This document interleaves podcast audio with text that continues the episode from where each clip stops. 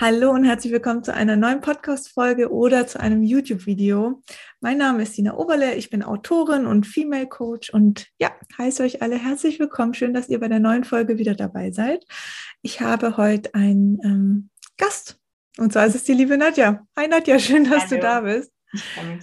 Du bist ähm, Dula und Geburtsbegleiterin und wir haben heute ein sehr ähm, wichtiges Thema, wo ich jetzt persönlich noch keine Berührungspunkte habe, aber trotzdem gesagt habe, okay, dieses Thema ist wichtig und deswegen muss es hier Raum haben in, in meinem Podcast oder auf meinem YouTube-Kanal. Und zwar sprechen wir über ähm, Gewalt unter der Geburt. Genau. Und ähm, bevor wir da tiefer drauf eingehen, stell dich einfach mal vor, wie bist du zu dem Thema gekommen? Du bist ja auch noch Yogalehrerin. Was hat dich dazu bewegt, diesen Weg zu gehen?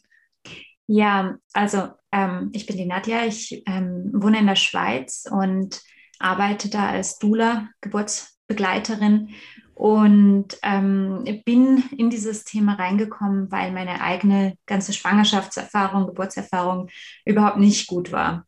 Also ja, für mich war es, also die Schwangerschaft war schon sehr schwierig, eher auf der emotionalen Seite. Das war für mich eine Überforderung, ganz klar. Und dann war ich auch nicht wirklich auf das vorbereitet, was, was eine Geburt ist, was, was das bedeutet zu gebären. Und während der Geburt wurden mir sehr starke Medikamente verabreicht, äh, wo man mir auch nicht gesagt hat, was die bewirken, was die machen.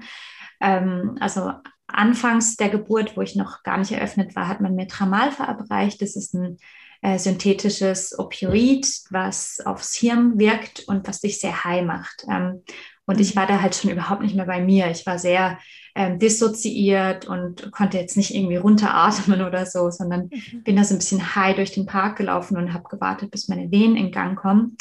Und was das Medikament auch macht, ist, dass die Venen viel stärker, also ja, stärker kommen können, also so einen Kick geben. Und ich bin dann sehr schnell von diesen Venen überfahren worden. Also die waren mhm. viel, also von, von 0 auf 100 halt sehr stark und ich konnte nicht mehr richtig mit dem umgehen. Und ja, wurde auch nicht gut betreut. Also es war keine Hebamme da, die mir dabei geholfen hätte. Und danach hat man mir, wahrscheinlich auch, um mich so ein bisschen ruhig zu stellen, ähm, sehr schnell ein weiteres Medikament gegeben. Das wird, soweit ich weiß, in Deutschland gar nicht benutzt. Das wird in der Schweiz und in England benutzt und sonst eigentlich nirgends. Ähm, das heißt Remifentanil und das wird ähm, intravenös verabreicht und das ist ein sehr, sehr starkes Opiat. Also eigentlich ist es für, für als Narkosemittel gedacht. Und das hat mich halt einfach weggebammt. Ich war, ähm, Krass, ja. war komplett weg. Ich habe nichts mehr mitgekriegt. Mein Körper hat weitergeboren. Aber ja, ich habe wirre Sachen gesagt, wie wir dürfen nicht vergessen, den, den Anker, den Fischern mitzubringen. Also ich war halt in meinem Drogenrausch komplett weg und wusste nicht, wo ich bin. Und dieses Medikament, das geht auch auf die, auf die Kids. Ähm, und das Problem ist, wenn die Kinder abgenabelt werden, dass die mhm. dann nicht atmen. Also dieses äh, Medikament kann eine Atemdepression verursachen. Und wenn, solange die an der Nabelschnur sind, ist das eigentlich nicht gefährlich. Aber dass das nicht passiert, also dass sie dann nach der Geburt nicht atmen, muss dieses Medikament kurz vor den Presswehen ähm, abgestellt werden. Und für mich war das halt einfach so ein völliges Erwachen in die Presswehen. Also ich oh bin da von meinem universalen Trip runtergeholt worden in die Presswehen. Ich wusste nicht, wo ich bin, was, was, mich, was man von mir will. Und ähm, habe dann gepresst wie eine Irre, weil, weil sie schon so diese Schere parat gelegt haben für den Dammschnitt. Und ich war einfach völlig so, what? Ähm, genau. Und es, es, war, es war sehr traumatisch für mich. Und die Zeit danach, also kurz nach der Geburt, war es sehr schwierig. Also auch mein, mein Sohn hat da wahnsinnig drunter gelitten. Und eigentlich von 0 auf 100 hat sich bei mir eine Autoimmunkrankheit ähm, manifestiert nach dieser Geburt. Ich habe sowieso ein Thema mit Kontrollverlust. Für mich war das ein sehr großer Kontrollverlust. Mhm. Und ähm, ich wurde sehr, sehr krank. Mhm. Und dieses ganze erste halbe Jahr mit meinem Kind war für mich einfach der absolute Horror. Ich war ähm, wahnsinnig, äh, also ich habe fast 20 Kilo abgenommen. Ich bin sowieso schon relativ schlank. Also ich war knapp über 40 Kilo. Also wahnsinniges Untergewicht. Ich habe alles verbrannt und ich wusste nicht, was mit mir los ist. Ich habe nicht mehr geschlafen. Ich hatte eine krasse Schlafstörung. ja, und ich habe mir das Mama-Werden sehr anders vorgestellt. Mhm. Und zum Glück wurde mir dann auch diese Krankheit ähm, diagnostiziert. Also immerhin hatte ich was in der Hand und wusste, was jetzt mit mir los ist. Aber ich habe dann realisiert, so, nee, das kann es nicht sein. Und für mich war dann klar, also einerseits muss ich mich heilen und Schulmedizin hat mir halt sofort Tabletten gegeben, die einfach die Symptome unterdrücken, weil man sagt, die Krankheit ist nicht heilbar. Und ich habe mich halt geweigert, das zu glauben. Also ich habe mir gesagt, mein Körper war davor gesund. Wieso sollte er das nicht schaffen, wieder gesund zu werden? Und habe dann meinen Job gekündigt. In der Schweiz ist es ja so, dass wir nur drei Monate Mutterschaftsurlaub ja, haben. Ich habe dort auch mal gearbeitet.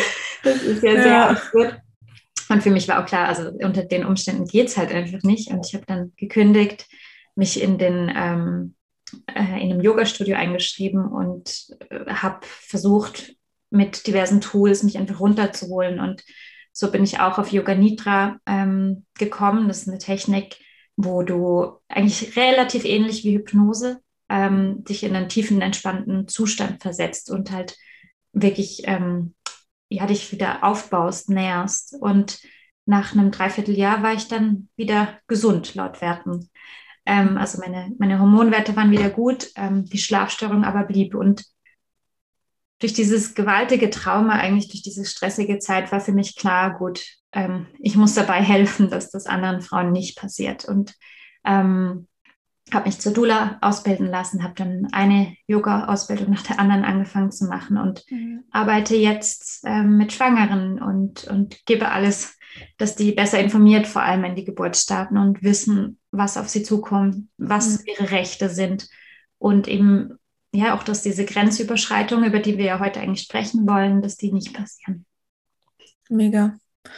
Ich, ich finde es total wichtig, dass du deine Geschichte erzählt hast, weil ich glaube, wenn man das Wort irgendwie Gewalt unter der Geburt hört, dann würde man eine Medikamentengabe oder irgendwelche Eingriffe von außen gar nicht darunter einordnen, ja. sondern man hat so ein, so ein Bild in sich, wo irgendjemand an einem rumzerrt, jemand körperlich von außen verletzt, sage ich mal. Ja. Ähm, aber wo beginnt für dich diese Gewalt unter der Geburt? Also dass vielleicht Frauen, die jetzt sagen, okay, ich hatte eine Geburt ähm, und die verlief nicht so, wie ich sie mir vorgestellt habe, damit sie auch diesen Begriff für sich einordnen können, dass mhm. sie sagen, okay, krass, eigentlich ist mir das so auch passiert und es war Gewalt.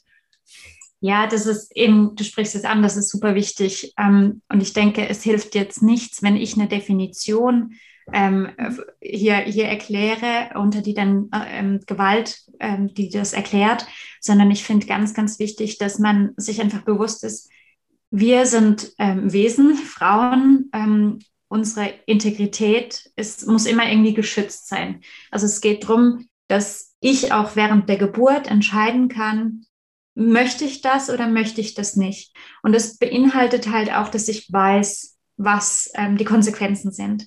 Wenn einfach gemacht wird, aller, ja, ja, das müssen sie sowieso haben oder das machen wir einfach so, das ist nicht Grund genug. Wenn ich das genauer wissen möchte, dann mhm. sind die verpflichtet, das mir zu erklären. Ähm, deswegen ist es sehr schwer zu sagen, was ist konkret Gewalt unter der Geburt und was nicht. Und ich wurde auch schon ähm, gefragt, ob ich dann eben die, meine Geburtserfahrung als Gewalt unter der Geburt bezeichnen würde. Und ich muss ehrlich sagen, es hat mich wahnsinnig ähm, also es, es, hat lange gedauert, bis ich mir selbst eingestanden habe, dass das doch Grenzüberschreitungen ja. waren und dass es nicht okay war.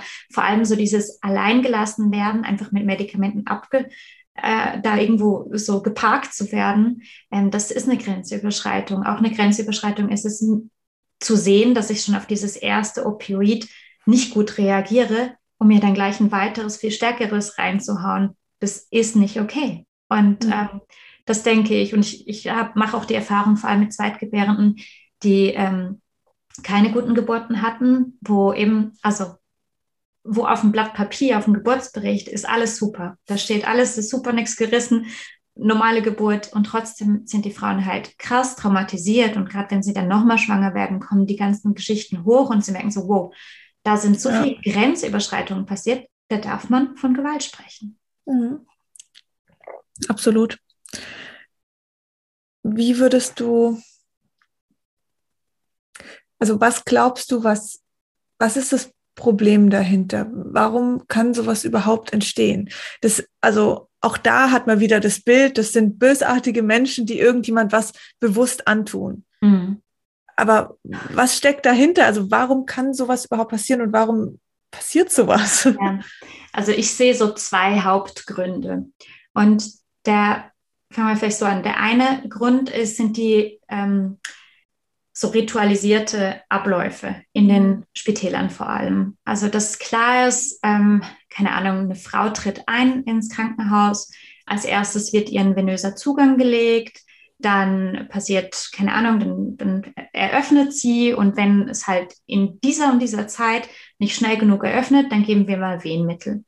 Also, dass wie so klar ist, was wann passiert. Mhm. Dass man nicht das Individuum anguckt, so ja, können wir da noch zuwarten und so weiter ähm, dass irgendwie klar ist, wenn, wenn, ähm, wenn so und so lange Geburtsstillstand passiert ist, dann machen wir einen Kaiserschnitt auf die und die Art. Ähm, und dann kommen die Frauen da in diese Maschinerie rein, wo sie teilweise auch nicht Bescheid wissen, dass das so und so gehandhabt wird, wo sie nicht wissen, dass sie auch jederzeit sagen können, das möchte ich nicht. Man hat ja immer noch so diese Ärztehörigkeit und dieses, ähm, die im Spital, die wissen schon, die machen dann schon mit mir. Ähm, und dann ergibt man sich so ein bisschen. Also es ist einerseits so ein Weggeben der Verantwortung von den Frauen, aber auch, weil sie halt nicht wissen, dass sie diese Verantwortung wahrnehmen dürfen und auch sollten. Ja. Ähm, und dann eben, wie du gesagt hast, die Hebammen, die wollen auch das Beste, die unterstützen auch gerne, aber die sind auch unter Druck. Also das heißt, dann das Spital sagt, in der und der Zeit äh, muss das passieren, dann ja, fangen die auch an, einfach nach diesen ritualisierten oder standardisierten Abläufen halt zu machen und zu tun und haben dann vielleicht auch vier Schwangere, die sie oder Gebärende, die sie gerade betreuen, haben nicht die Zeit, ähm, sich auf jemanden einzulassen, obwohl sie das super gerne würden. Also da ist einfach das Geld äh, das Problem. Ähm, und wie das wahrscheinlich bei mir der Fall war, ähm, stellen dann eher mal ruhig und gucken, okay, die Frau, die, die schafft es jetzt nicht alleine, da geben wir ihr mal volle Pulle Medikament. Äh, wenigstens ist sie dann okay und dann kann ich noch bei der anderen gucken, die vielleicht gerade in der, in der ähm, wirklichen Geburtsphase steckt, also in der Austragungsphase ist. Ich glaube, das ist so einerseits das Problem. Und andererseits sehe ich schon, und das, da, da sind sich viele Leute nicht so ganz einig mit mir, aber ich sehe da schon ein Überbleibsel der ganzen Geburtsgeschichte. Weil man hat, oft hat man so das Gefühl oder liest man auch so, früher war alles besser und früher, da haben wir zu Hause geboren und es war alles so schön. Aber das stimmt gar nicht wirklich. Wenn man sich die Geburtsgeschichte nämlich wirklich anguckt, war das so, dass im Mittelalter ähm, Ärzte waren ja eigentlich Mönche, also Mönche waren die, die medizinische, medizinischen Support ähm, ge ge gegeben haben. Mhm. Und die durften aber nur laut Kirche ähm, selbst, also selbstverschuldeten Kranken durften sie nicht helfen.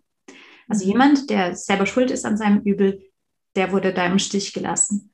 Und Frauen galten als selbstverschuldete Kranke, wenn sie ähm, geboren haben, weil sie das verdient hatten, laut der Kirche, wegen der Erbsünde. Weil Eva mhm. ähm, die Erbsünde begangen hat, ähm, ist es die gerechte Strafe Gottes, dass Frauen unter Schmerzen gebären müssen.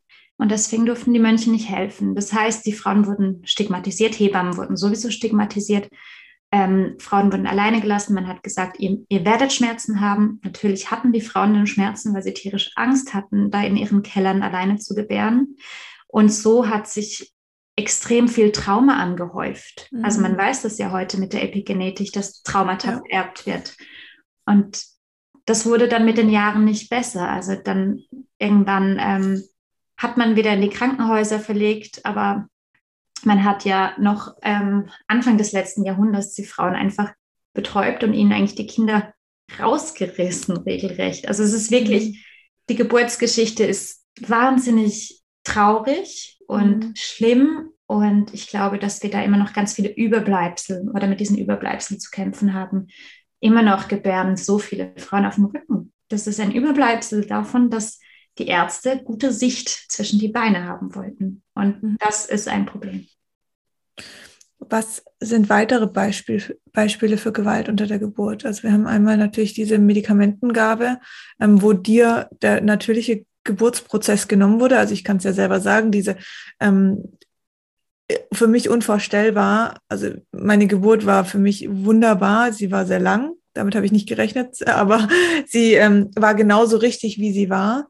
Und ähm, ich bin mir jetzt nachträglich bewusst, wie wichtig diese, diese Vorwehen, sag ich mal, ähm, und auch die Zeit dahinter, wie wichtig das für mich war, weil die Presswehen, da geht's ja dann los, dann, dann arbeitest du wirklich aktiv auch mit, mit Kraft und die Zeit davor veratmest du, du versuchst natürlich, also es ist halt der Prozess, der Weg nach draußen genau. und ähm, wenn dir das genommen wird und du reingeschubst wirst in die Presswehen, dann ist das, so stelle ich mir vor, eine absolute Überforderung, weil du die Vorbereitungszeit nicht hast. Das ist wie, so, also auch das stelle ich mir so vor, wie wenn dir morgen jemand sagt, okay, du gebärst morgen dein Kind, obwohl du die Schwangerschaft nicht hattest. Genau. Also einfach die Vorbereitungszeit hat gefehlt, die ja wahnsinnig wichtig ist. Mhm. Ähm, was kann, was passiert dann noch da draußen? Also wo wird oder wie sieht diese Gewalt unter der Geburt noch aus? Also das kann ganz, ganz verschieden aussehen. Beispiele jetzt aus meiner Community, ähm, was da viel kam, also ich habe mal auf Instagram eine Umfrage gestartet, mhm. was die Frauen erlebt haben. Und da kam ganz viel zurück, dass ähm, zum Beispiel eine IPO-Lösung gemacht wurde. Also das, das machen die ähm, Hebammen teilweise, um einzuleiten. Und dass da nicht aufgeklärt wurde, dass das schmerzhaft sein kann. Ähm, mhm. Und die Frauen waren dann vollkommen überfordert, weil das extrem schmerzhaft war dann. Und ähm, ja, das ist mal so ein erster Schock und das raubt dir erstmal das Vertrauen ja. ähm, für dann die weitere Geburt. Das kam sehr oft. Ähm, auch Christella-Handgriff, also dieses mit, also die Hebammen pressen dann von außen sozusagen auf den Bauch. Genau, ähm, dass auch das nicht richtig erklärt wurde, dass man da überfordert war, warum jetzt plötzlich jemand über einem steht und da Druck auf anwendet. Was aber auch kam, war wirklich ähm, äh, psychische Gewalt. Also dieses Druckmachen von wegen, ähm, ja, also das hat jetzt noch jede hingekriegt, stellen Sie sich mal nicht so an. Also solche Kommentare. Mhm. Ähm, was ich auch gehört habe, sind wirklich also so ein bisschen Beschimpfungen aller, ähm, Sie haben es auch geschafft, ein Kind zu machen. Jetzt, jetzt zeigen Sie mal, also halt diese, diese Respektlosigkeiten, wo doch ab und zu noch vorkommen. Ich habe das jetzt als Dula selbst nicht erlebt. Also da, mhm. ich hatte immer das Glück, dass ich mit wirklich tollen Hebammen zusammengearbeitet habe, mhm. aber offenbar gibt es das immer noch. Und ja, vielleicht ein Beispiel aus meiner Erfahrung als Dula. Ich gehe als Dula mit, um das möglichst mit zu vermeiden. Und trotzdem kommt es vor, und zwar auch wegen den Hierarchien und weil ich keine medizinischen Kompetenzen habe, dass ich mich da teilweise gar nicht einmischen darf. So. Ähm, und das war eine Geburt nur mit der Hebamme und mir und es war wunderbar in einem äh, Belegkrankenhaus. Und ähm, der Belegarzt wurde morgens um sechs oder so gerufen, weil die Geburt kurz bevorstand. Und der kam dann. Wir haben die ganze Nacht super geboren, also die Frau und wir ähm, sie unterstützt. Und es ging super voran. Die hat keine Schmerzmedikamente gebraucht. Die, die hat das echt, die war sehr in ihrer Kraft.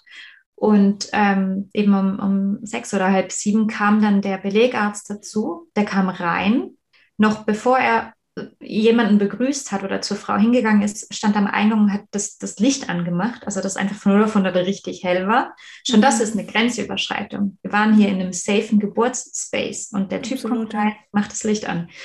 Dann geht er zur Frau, ignoriert mich sowieso, ignoriert die Hebamme, geht zur Frau, guckt sie einmal an, sagt guten Tag, guckt unten rein und entscheidet, ja, da setze ich jetzt ein Vakuum an. Hat sich das Vakuum geben lassen, angesetzt und das Kind in einem Rutsch rausgerissen. Und das ging so schnell. Da, die Hebamme hat mich geschockt angeguckt, ich habe die Hebamme geschockt angeguckt, niemand konnte da was sagen. Der Mann wollte einfach jetzt das Kind zugeholt haben, dass er auch noch was tat. Herztöne des Babys waren gut. Es gab keinerlei Anzeichen. Das habe ich auch im Schock der Hebamme gesehen, dass, mhm. dass niemand verstanden hat, warum das jetzt gemacht werden musste. Vielleicht dazu noch für die Frau war das keine Gewalt unter der Geburt. Ähm, ich bin dann immer sehr vorsichtig. Ich gehe dann nicht im Nachgespräch hin und sage, na, das war aber Gewalt. Das war total. Ne? Ja. Da muss man erstmal gucken, wie das für die Frau war. Ähm, und ja, genau. Ich, ich habe sie dann in dem drin gelassen, natürlich, dass die Geburt für sie okay war. Dass für sie, sie sagt einfach, ja, ich gehe davon aus, dass das sein musste, das ist okay. Solange sie das glauben möchte oder, oder das auch glaubt, ähm, ist es für sie gut. Und ähm, wenn sich das ändert, dann weiß sie, dass ich da bin, um mit ihr ja. über das zu sprechen. Hm. Ja, also ich finde es richtig krass, weil ich glaube, dass, also bei mir, wenn ich jetzt auch meine Schwangerschaft nochmal betrachte, in, in dem Moment, wo ich zum Frauenarzt bin, die Untersuchung gemacht habe, auch da fand ich es schon sehr schwer zu sagen, hm, ich möchte nicht alle vier Wochen kommen, ich möchte gewisse Sachen auch bei der Hebamme machen. Ähm, das war schon, ich musste da schon sehr viel kämpfen. Ähm, ich hatte zum Beispiel, also ich bin ähm, Resus negativ und musste ah, ja. auch da viel kämpfen, dass ich nicht einfach eine, eine ähm, Prophylaxespritze bekomme in der Schwangerschaft und nach der Geburt. Ähm, das, also ich habe die Schwangerschaft sehr schön in meinen Gedanken, aber auch sehr viel, wo ich wirklich aktiv kämpfen musste, wo ich aktiv für mich einstehen musste und für meine Tochter. Und das fand ich sehr, sehr mühsam. Und ähm, gewisse Sachen, wenn ich sie jetzt betrachte, zum Beispiel, ich, ich komme in diesen, diese Praxis rein und lag irgendwie in zwei Sekunden auf einem CTG-Tisch und, oder auf, und, und dann wurde halt ein CTG gemacht. Und jetzt im Nachhinein denke ich, warum? Also ja. muss man, also man hat einfach so, okay, du bist jetzt halt schwanger und dann gibt es gewisse Vorgaben, die du machen musst. Aber ist es denn wirklich so? Und ich hatte nicht mal Zeit und ich bin von, von, vom Charakter her, von der Person her, wirklich jemand, der für sich einsteht. Auch das habe ich die letzten Jahre für mich gelernt und ich kann das. Mhm. Aber es gibt Dinge, die passieren so schnell. Genau da kannst du nicht, also du fühlst dich einfach total fehl am Platz, jetzt was zu sagen. Und du liegst dann da plötzlich oder du hast irgend, plötzlich irgendwas, doch nochmal eine Urinprobe, doch nochmal Blut abgegeben, doch nochmal irgendwo unterschrieben und mhm. denkst dir, warum eigentlich? Und du, du bekommst oft so ein Gefühl, als wäre das jetzt das Normalste der Welt, als wäre das total absurd, da jetzt irgendwie da was dagegen zu sagen, mhm. ähm, dass du einfach denkst, ja, okay, komm, machen wir es genau. halt. Und ich glaube, da spielt auch noch rein, dass die Frauen sind schwanger, ne? Ähm, dass wir Frauen halt so zum, zum lieben Mädchen äh, sozialisiert wurden. Also dass da ganz viel, also wenn ich für mich spreche, ich konnte, als ich schwanger war, noch nicht für mich einstehen, wirklich nicht. Ähm, da, da war ich noch nicht so weit. Mhm. Und ähm, schon nur bei einem Arzt zweimal nachzufragen, hat sich für mich unhöflich angefühlt. Ja. Und da, da, hätte ich extrem über meinen Schatten und auch über ja. meine Möglichkeiten springen müssen, ja. sagen, hey, lassen Sie mal die Finger hier raus oder wie auch immer. Das, das hätte ich damals noch nicht gekonnt. Und ich glaube, das können halt viele Frauen nicht, weil wir einfach anerzogen bekommen haben, lieb und nett Ja und Danke zu sagen und so, sobald wir Brav zu sein. Mhm. Genau, im weißen Kittel ja. vor uns haben, sowieso. Ja, absolut.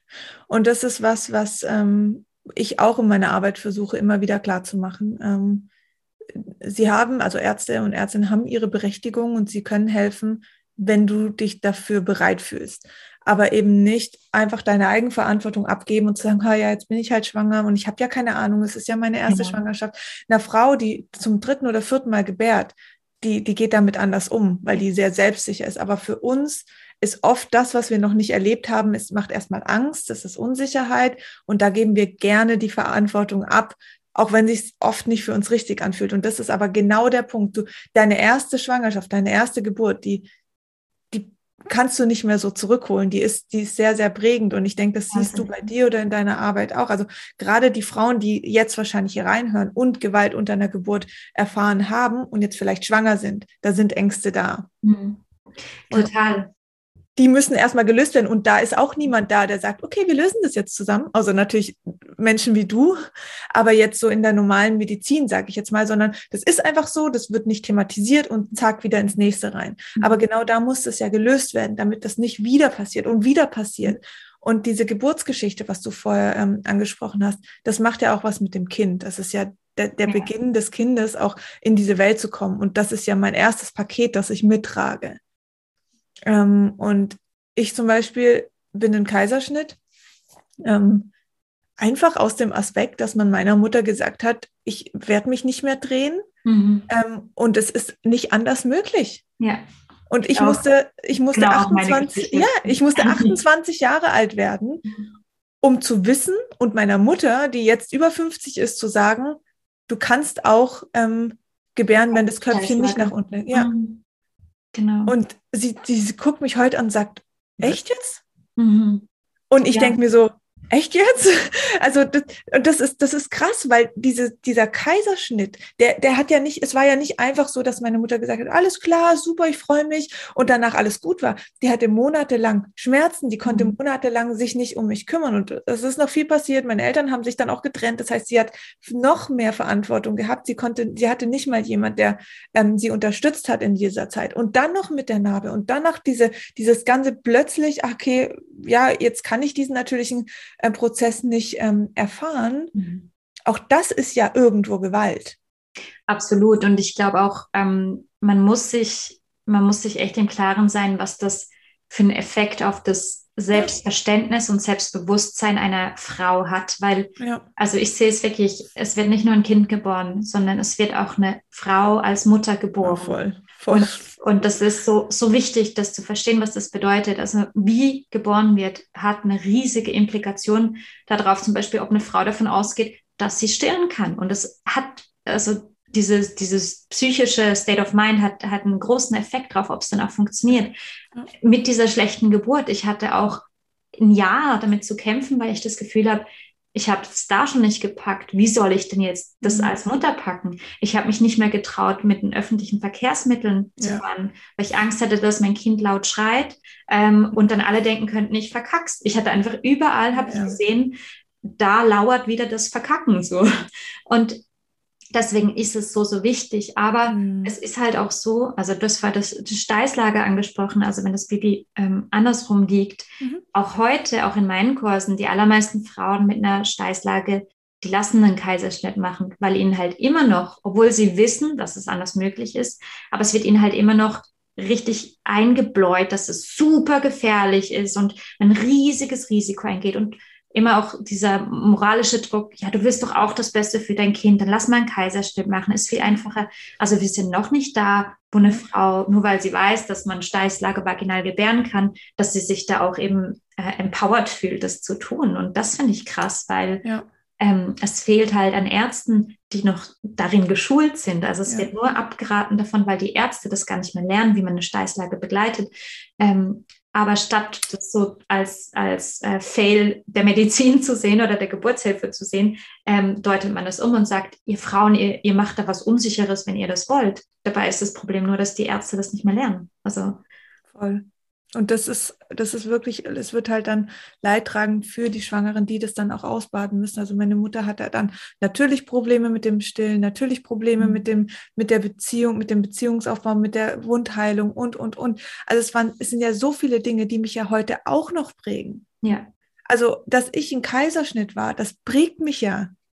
Sehr. Und ich, sage nicht, dass man das nicht lösen kann. Also auch an die jetztjenigen, die sagen, ich habe das erfahren und die sich jetzt Gedanken machen, oh Gott, was hat es mit meinem, was macht es mit meinem Kind und habe ich jetzt was falsch gemacht? Es geht nicht darum, mir zu sagen, ja, du hast das falsch gemacht, du hast dich da nicht eingestellt. Das, da, darum geht es nicht, sondern es gibt immer Löse, äh, Wege, das wieder zu lösen. Und auch ich habe es geschafft, als erwachsener Mensch Dinge für mich zu lösen. Und ich, ich das, das, das geht. Aber es ist natürlich auch wichtig, jetzt für mich als erwachsener, erwachsener Mensch zu sagen, ich trage diese Verantwortung für dieses Kind und dafür stehe ich ein und da erhebe ich meine Stimme. Und das ist genau das, für mich war das mit diesem Resusfaktor so prägend, weil das das Einzige war, was nicht normal war in meiner genau. Also ich sag mal, ja. so da, da hatte ich ja schon das Gefühl, es war alles so in Ordnung, aber das ist nicht normal. So da denke ich, dachte ich schon, okay, gut, wir müssen jetzt hier was machen und, und, und. Aber mir hat ja mhm. niemand gesagt, dass es auch Wege gibt, jetzt unabhängig von dieser Prophylaxespritze. Und zwar, dass geschaut wird, was das, was die Blutgruppe meiner Tochter ist. Ohne natürlich jetzt irgendwie krass einzugreifen, sondern über mein Blut. Mhm. Also es war ein simpler Schritt, Blut von mir abzugeben, um zu bestimmen, welche Blutgruppe meine Tochter hat. In dem Fall also die, die jetzt davon betroffen sind und sich noch nicht auskennen, sollte das Kind ebenfalls negativ sein, ist es irrelevant, dann braucht man die Prophylaxespritze nicht. Problematisch wird es nur, wenn das Kind positiv ist und man nochmal schwanger werden möchte. So, also für das nachfolgende Kind. Dann könnte es Problematiken geben. Es ist auch nicht gesagt, aber so hatte man halt das ähm, begutachtet und dann wurde die Prophylaxespritze, was ja an sich eine Impfung ist, also auch das muss einem bewusst sein. Es ist nicht einfach irgendwie ein, äh, ein, ein Mittelchen, das dann irgendwas ähm, ganz harmloses macht, sondern es wirkt ja erstmal auf dich und dein Baby. Und ähm, ich musste nachforschen, ich musste äh, wirklich kämpfen dafür, dass eben geschaut wird, ähm, welche Blutgruppe mein Kind hat. Jetzt, ich glaube, seit letztem Jahr ist es Pflicht, auch das, also das übernehmen die Krankenkassen. Aber die Frage ist, wie viele Ärzte sagen das einer Patientin oder Patientin oder einer Schwangeren? Mhm. Ähm, und ähm, ja, meine Tochter war dann im Endeffekt negativ, ähm, also Resus negativ. Und das, ich bin Gott froh, dass ich es nicht gemacht habe. Es wäre einfach komplett überflüssig gewesen. Also auch da nochmal bitte ähm, beschäftigt euch damit und gebt nicht einfach auch da die Verantwortung ab, nur weil euch jemand sagt, ja, so wurde es halt schon immer gemacht. Genau. Ich glaube auch, dass eben Verwand äh, Ver Ver Verantwortung übernehmen ist das. A und O, wirklich. Und das bedeutet eben auch für sich einzustehen, weil ja. man muss sich einfach bewusst sein, wenn man in die Maschinerie reinkommt, dann, wie du sagst, dann wird einfach geguckt, wo ist was ja. falsch? Also immer der Blick auf, auf das Negative oder auf das, was abweicht aus, aus der Norm. Aber wir sind halt alle anders. Unsere Babys sind halt alle Individuen. Und deswegen ähm, kann auch eine Geburt einfach aus der Regel tanzen. Dann kann mhm. es sein, dass ähm, die Austreibungsphase nicht zwei Stunden, sondern fünf Stunden dauert oder noch mhm. länger. Und das, das darf okay sein, solange alles gut ist beim Baby. Ähm, aber das muss man wissen. Und ich glaube, eben bei dir war es Thema Rhesusfaktor. Ganz, ganz viele Frauen haben Thema Einleiten, einfach, dass die mhm. gar nicht mehr an den Geburtstermin ähm, und ich extra Gänsefüßchen Termin ja. ähm, gelassen werden. Ähm, ja. Man spricht von übertragen, wenn man über den Termin geht, was aber totaler Blödsinn ist, weil die Kinder noch zwei Wochen danach ähm, als pünktlich gelten und so weiter. Und ähm, man hat einfach das Gefühl, okay, ich bin halt nicht gleich kompetent wie meine Gynäkologin oder mein Gynäkologe und lässt dann machen. Und dieses eben mit sich machen lassen mhm. birgt Gefahren, wo dann eben diese Grenzüberschreitungen passieren können. Ja. Deswegen finde ich es wichtig, fragt nach, fragt nach, bis ihr es versteht, warum was gemacht werden kann. Ja. Bis ihr es im Detail versteht und auch dann, solange ihr noch was mitreden könnt, und ich meine da wirklich, wenn nicht jemand euch nimmt und sofort in den Operationssaal rennt, dann habt ihr auch diese Zeit und riskiert nicht den Tod eures Kindes. Also ja. das muss man sich wirklich klar machen. Wir als Mamas sind verantwortlich für die Geburt unseres Kindes ähm, und nicht jemand anderes. Und ja. diese Verantwortung muss man übernehmen. Wenn jetzt jemand da ist und sagt, hey, ja, mich hat das genauso getroffen und es ist ein Trauma für mich und ich habe Angst vor der zweiten ähm, ja, vor der zweiten Geburt oder jetzt vielleicht auch jemand, der, die zum ersten Mal schwanger ist oder schwanger werden will und die Mama vielleicht sowas erfahren. Auch das ist natürlich was, wenn die Mutter das sagt und erzählt und man das dann das Gefühl hat, okay, das ist jetzt auch, wird jetzt auch zu meiner Geschichte, weil das bei mir genauso passiert. Wie kann ich das Thema angehen, um, um das für mich zu lösen, um sozusagen da auch wieder, ja, ohne Ängste und Sorgen in die nächste ähm, Schwangerschaft und Geburt zu gehen? Also ich glaube, man muss schon unterscheiden, ob man selbst ein akutes Trauma hat oder ob es ein vererbtes Thema ist. Mhm. Ähm, wenn ich jetzt wirklich eine ganz schlimme Geburt habe und wirklich, also ich habe jetzt gerade von einem Fall gehört, äh, wo sich eine Frau bei mir gemeldet hat, die wirklich an einer ähm, Belastungsstörung ähm, leidet und die, die jeden Tag Panikattacken hat nach der Geburt. Also wenn man sowas hat, da muss man das professionell angehen. Da muss man sich wirklich professionelle Hilfe holen und bitte, bitte noch bevor die nächste Schwangerschaft ansteht. Ich finde, das ist wirklich wichtig, auch für das zweite Kind, weil das wird halt sonst da mitgenommen. Ähm, und dann alle mögliche wirklich Traumatherapie, Traumatherapie, das A und O. Ich bin ganz, ganz großer Fan davon. Ja, genau, das, das möchte ich noch kurz erklären, weil das wissen auch viele Leute nicht. Ähm, ich bin großer Fan davon, ähm, über den Körper zu arbeiten mit Trauma, weil in unserem Körper Trauma gespeichert wird. Und gerade nach der Geburt zittern ganz viele Frauen. Mhm. Die fangen völlig unkontrolliert an zu zittern ähm, und teilweise habe ich es auch schon erlebt, wird, wird den Frauen dann Medikamente gegeben, dass sie aufhören zu zittern weil man wie noch nicht verstanden hat, dass das Zittern wahnsinnig wichtig ist, um diese aufgestaute Energie loszulassen. Also Okay. Wenn man sich vorstellt, ähm, man ist in einer Ausnahmesituation, in einer Stresssituation wie einer Geburt ähm, und man bekommt vielleicht Angst und das ist, äh, passiert irgendwas, dann kippt der Körper ja in einen, in einen Flucht- oder Kampfmechanismus rein. Mhm. Ähm, das heißt, er baut ganz viel Energie auf, er, die, die Muskeln fangen sich an anzuspannen, das Herz fängt schneller an zu pumpen und das macht der Körper, diese Energie aufzubauen, damit er kämpfen kann oder flüchten kann.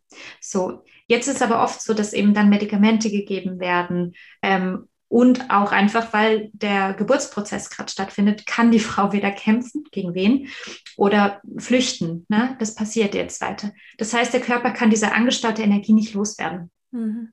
Und die, die manifestiert sich dann in den Zellen. Die kann nicht mehr raus. Und ähm, dieses Zittern nach der Geburt schüttelt diese Energie wieder ab.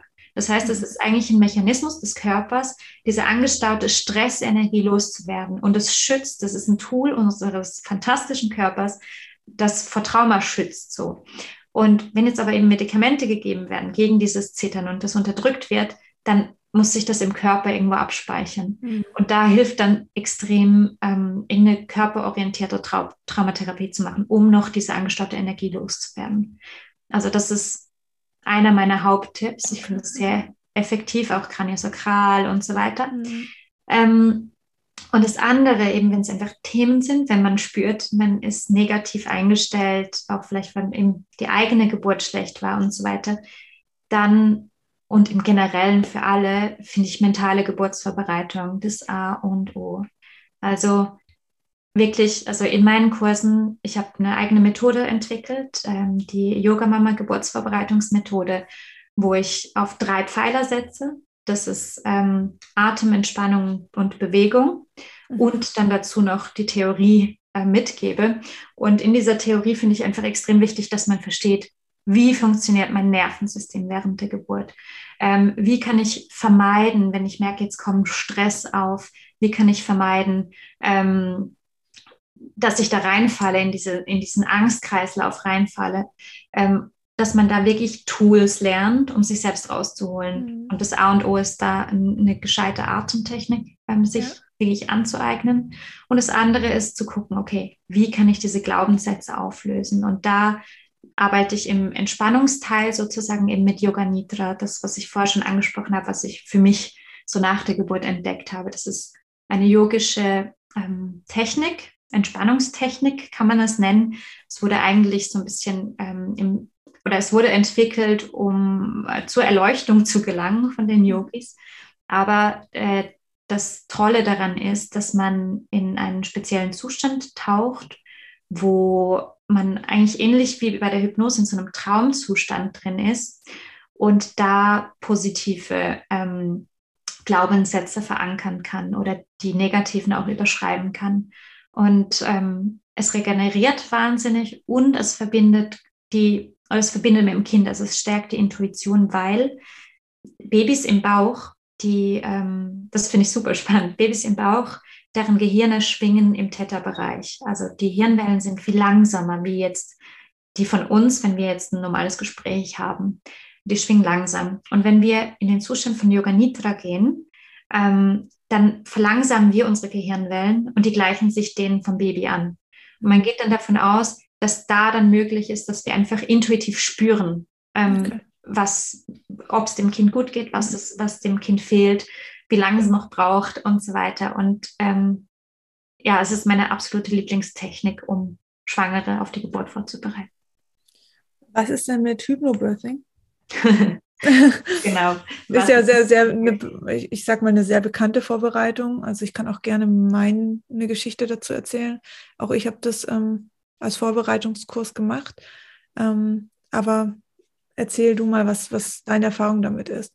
Ja, also ähm, ich finde den Ansatz toll muss ich sagen. Ich finde den Ansatz toll. Ich habe mich selbst auch zur Hypnobirthing Kursleiterin ausbilden lassen vor ein paar Jahren und habe dann nach der Methode Frauen vorbereitet, um dann aber zu merken, weil ich ja als Dula dabei war während den Geburten, dass sie halt die Hälfte der Techniken nicht wirklich anwenden können. Ja, das ist genau meine Geschichte gewesen. Und das ist so das, ja. was ich stark kritisiere. Also Hypnobirthing hat den theoretischen Hintergrund, der ist fantastisch. Da setze ich genau gleich an.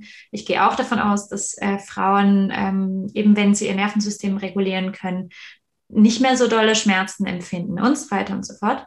Aber erstens spreche ich garantiert nicht von Schmerzfreiheit, weil mhm. wenn ich einer Erstgebärenden erzähle, das tut dann nicht weh und dann kommen die Wehen, dann wird sie garantiert äh, nicht mehr bei sich sein, sondern erstmal äh, auf den Fakt klarkommen müssen, dass ich ihr, dass ich sie beschwindelt habe und, und dass sie jetzt doch mit Schmerzen ja. zu tun hat. So.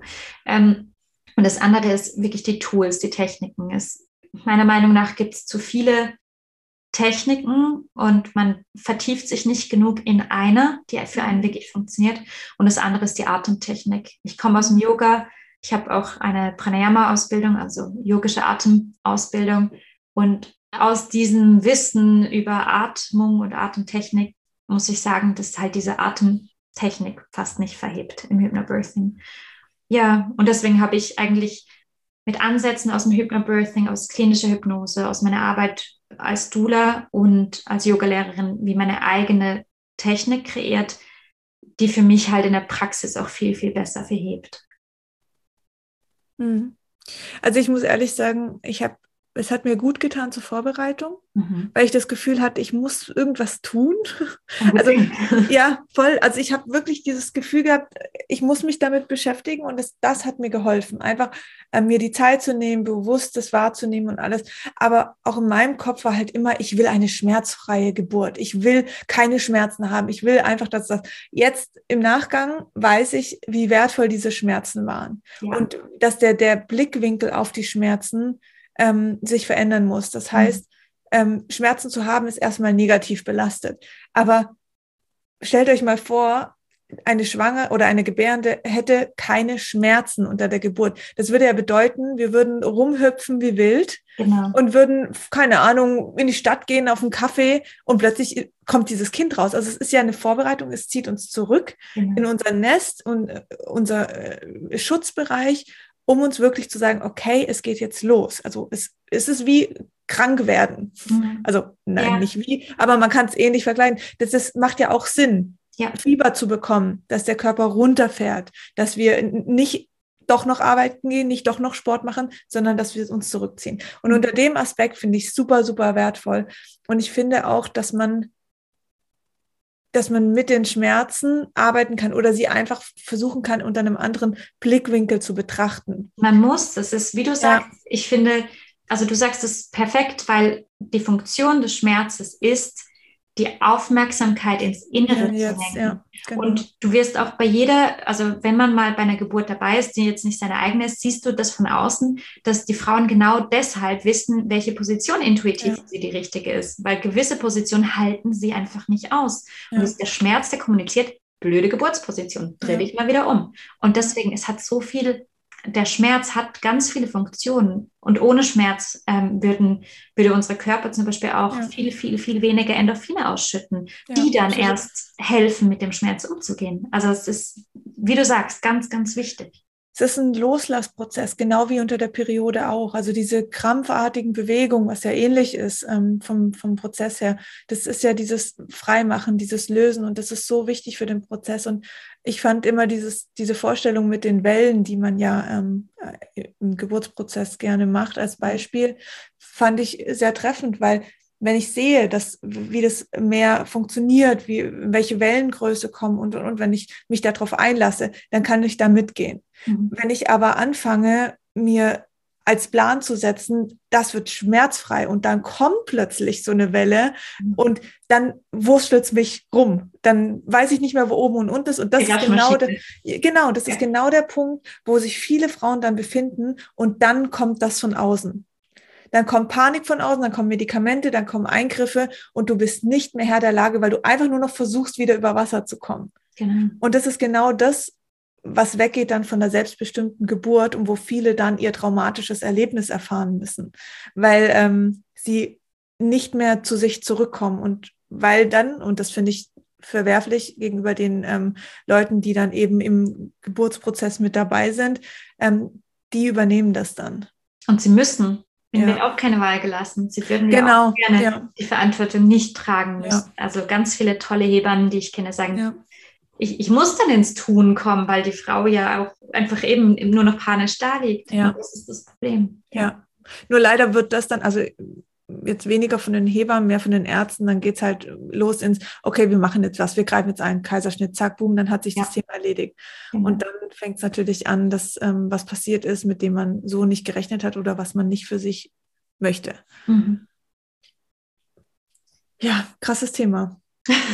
Sehr krasses Thema, emotionales Thema. Und ich glaube, das ist Ja. das, wenn man noch nie geboren hat oder auch, auch Schwangere teilweise unterschätzen das Thema teilweise. Aber sobald man einmal geboren hat, dann weiß man, was Geburt bedeutet. Und dann wird Mhm. dieses Thema plötzlich so groß und wichtig. Und, und ich finde das deswegen auch sehr, sehr schade, dass es, dass dieses Thema also wir sehen es jetzt gerade in, mit politischer Situation, wie viel Geld für was übrig ist. Aber in, in die Geburt der Menschheit zu investieren, das ja, wird so ein bisschen ver vermasselt. Und Total.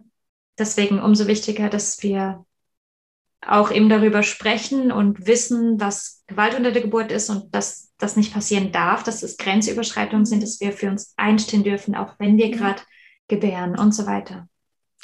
Was würdest du denn sagen, wann der richtige Zeitpunkt ist, diese Themen anzugehen? Wenn ich jetzt zum Beispiel meine Geburt gerade erst hatte, ähm, ab welchem Zeitpunkt? Weil ich, also ich kann mir noch, ja, ich weiß ja noch, wie es mir ging. Ich war halt total verletzbar, total offen nach der Geburt, also offen, in, also Ja. mental gesehen, nicht nur sonst körperlich, sondern einfach, weil ich, ja, ich, ich und ich hatte das Gefühl, da ist fast kein Raum mehr, um jetzt noch irgendwas zu lösen oder anzugehen. Gibt es für dich so einen Zeitpunkt, wo du sagst, warte da ab und dann oder ab wann?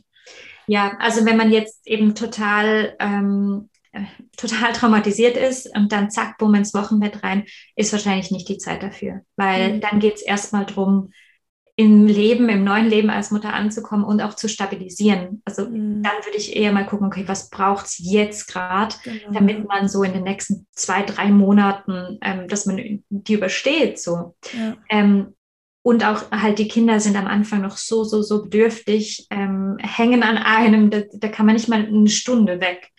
Ähm, aber ich denke, es ist wichtig, dass man, äh, dass man nicht proaktiv anfängt, dann im Alltag das so runterzudrücken, das Thema wegzudrücken, wegzudrücken und dann nach fünf Monaten merkt man, wow, jetzt ist es relativ cool weggedrückt, äh, jetzt muss ich mir das gar nicht mehr angucken und dann wird man schwanger und dann buff. Ähm, Das ist ja, der Körper machen. ist ja ein Meister in Dingen auch wegzudrücken, weil aus Schutz. Genau. Also wir können uns ja ganz schwer, ähm, das wird hier wahrscheinlich ähnlich gehen. Ich, ich kann mich an die Geburt erinnern, aber nicht mehr an den Schmerz an sich. Mhm. Also ich kann mich an Momentaufnahmen erinnern und es ist jetzt eineinhalb Jahre her, aber nicht mehr, ich kann diesen Schmerz nicht mehr greifbar machen. Genau. Und das ist eben das, was der Körper macht und das macht er auch mit Emotionen. Nur muss irgendwann kommt dann wieder ein Trigger und das kann eine Schwangerschaft sein ähm, oder eben eine bevorstehende Geburt und dann kommt diese Emotion wieder hoch. Genau. Und Und man muss sich dessen bewusst sein, also eben, dass dann mit, also dass eine zweite Schwangerschaft höchstwahrscheinlich ein Trigger sein wird.